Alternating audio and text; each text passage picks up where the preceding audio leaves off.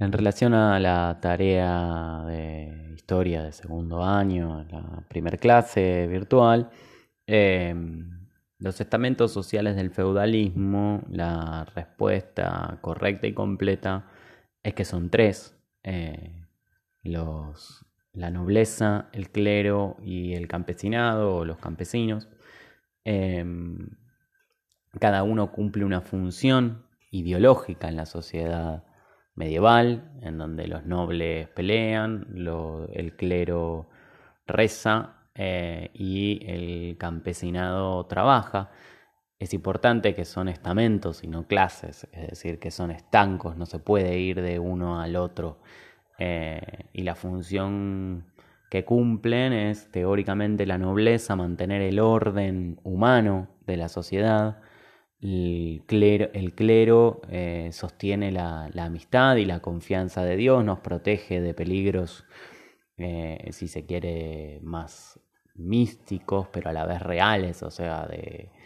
pestes, de sequías, del castigo divino. Eh, y la función del campesinado, que es sostener al resto, que hoy a nosotros nos parece la función más importante,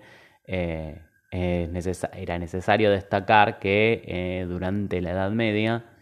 no se la consideraba la más importante, sino que se consideraba el hecho de trabajar como algo bajo, sucio, eh, no, no, deseable, digamos. Em, dentro de esa gran división ingresan las subdivisiones que aparecen en los videos, que algunos de ustedes pusieron las respuestas y que no están necesariamente mal, pero que son subdivisiones adentro de esa eh, primer gran división, en donde ingresan el bajo clero y el alto clero, la baja nobleza y la alta nobleza, el rey, que durante el feudalismo en realidad es una figura más decorativa, parte de la nobleza, eh, y dentro de lo que, de ese gran grupo del campesinado, de los laboratorios, también ingresa el artesanado, eh, quienes trabajan por un salario, la diferencia entre el campesino libre y el siervo de la gleba, ese tipo de cuestiones. Eh, pero son subdivisiones de esa, de esa primer división central, de esos tres estamentos básicos. En relación al feudo, eh, el feudo no es el pacto que se lleva adelante. El pacto que se lleva adelante entre un señor eh, y otro, que bien puede ser entre un rey y un duque, o entre un duque y un varón, o entre un varón y un caballero, o lo que fuere, eh, porque como vimos en clase, eso va, va dividiéndose. Entonces el rey dona primero al duque, pero después este duque tiene que donar también, y se va dividiendo cada vez más. El pacto se llama pacto feudo-vasallático. Eh, ¿Por qué? Porque se otorga un feudo a cambio del vasallaje. El feudo es esa porción de tierra sobre la que el señor feudal, justamente, ejerce eh, todo el poder, en donde ese señor es eh, no solamente tiene derecho a la renta y al usufructo de esa tierra, sino que tiene derecho a impartir justicia sobre esa tierra, a impartir el poder ejecutivo, el legislativo, a hacer las leyes, a generar las normas, incluso a modificarlas. Tiene un poder total y arbitrario. Eh, la frase cabecera del feudalismo es que cada señor es rey en su tierra, digamos, en, ese, en esa porción de tierra cada vez más chica eh, porque se va dividiendo, porque se van donando, en esa porción de tierra, el señor feudal tiene todo el poder. Es él mismo el Estado. Ahí aparecen derechos ridículos como el que vimos en clase de prima nocte, eh, digamos, en donde el señor tiene eh, el derecho de pasar la primera noche con la recién casada que vive en su tierra. De todas maneras, a pesar de que él ejerza todo el poder, es importante destacar que siguen siendo todos personas libres, no hay esclavos en todo esto.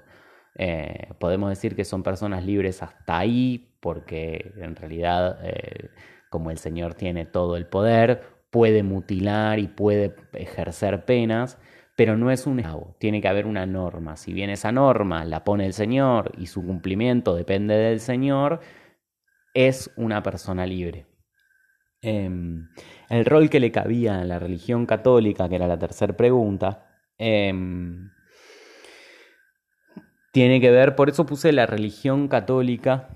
eh, y no necesariamente la iglesia, porque tiene que ver la religión católica con aportar la unidad de Europa. El catolicismo lo que hace es eh, darle a todos los europeos que están en esta dispersión de poder total una identidad uniforme.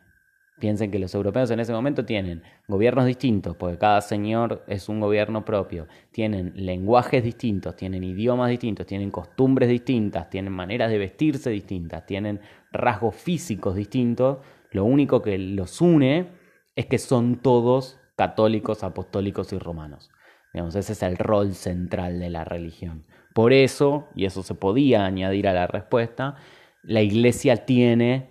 en ese momento un poder impresionante, porque es la unidad ideológica eh, de, Europa. Entonces, en ese sentido, la capacidad de eh, excomulgar y comulgar, o sea, de hacer ingresar y de, de sacar de la comunidad eclesiástica a alguien es un rol importantísimo, eh, que se va a hacer expreso eh, en la actividad sobre las cruzadas que tienen para esta semana. Y el rol de los imperios del este, no nos referimos ni a los imperios del, ni a los pueblos del este europeo que, que destruyen a Roma y que son los que se instalan en Europa, ni tampoco necesariamente al imperio bizantino o el romano de Oriente, que si bien está y existe, eh, tiene una relación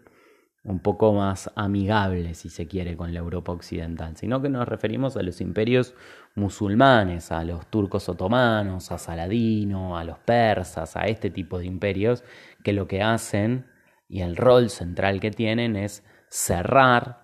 eh, el pasaje marítimo hacia eh, Asia, justamente, hacia el continente asiático al haber cerrado esa, esa vía, el marítimo y el terrestre, eh, le impiden a Europa el acceso a los mercados asiáticos, lo cual hace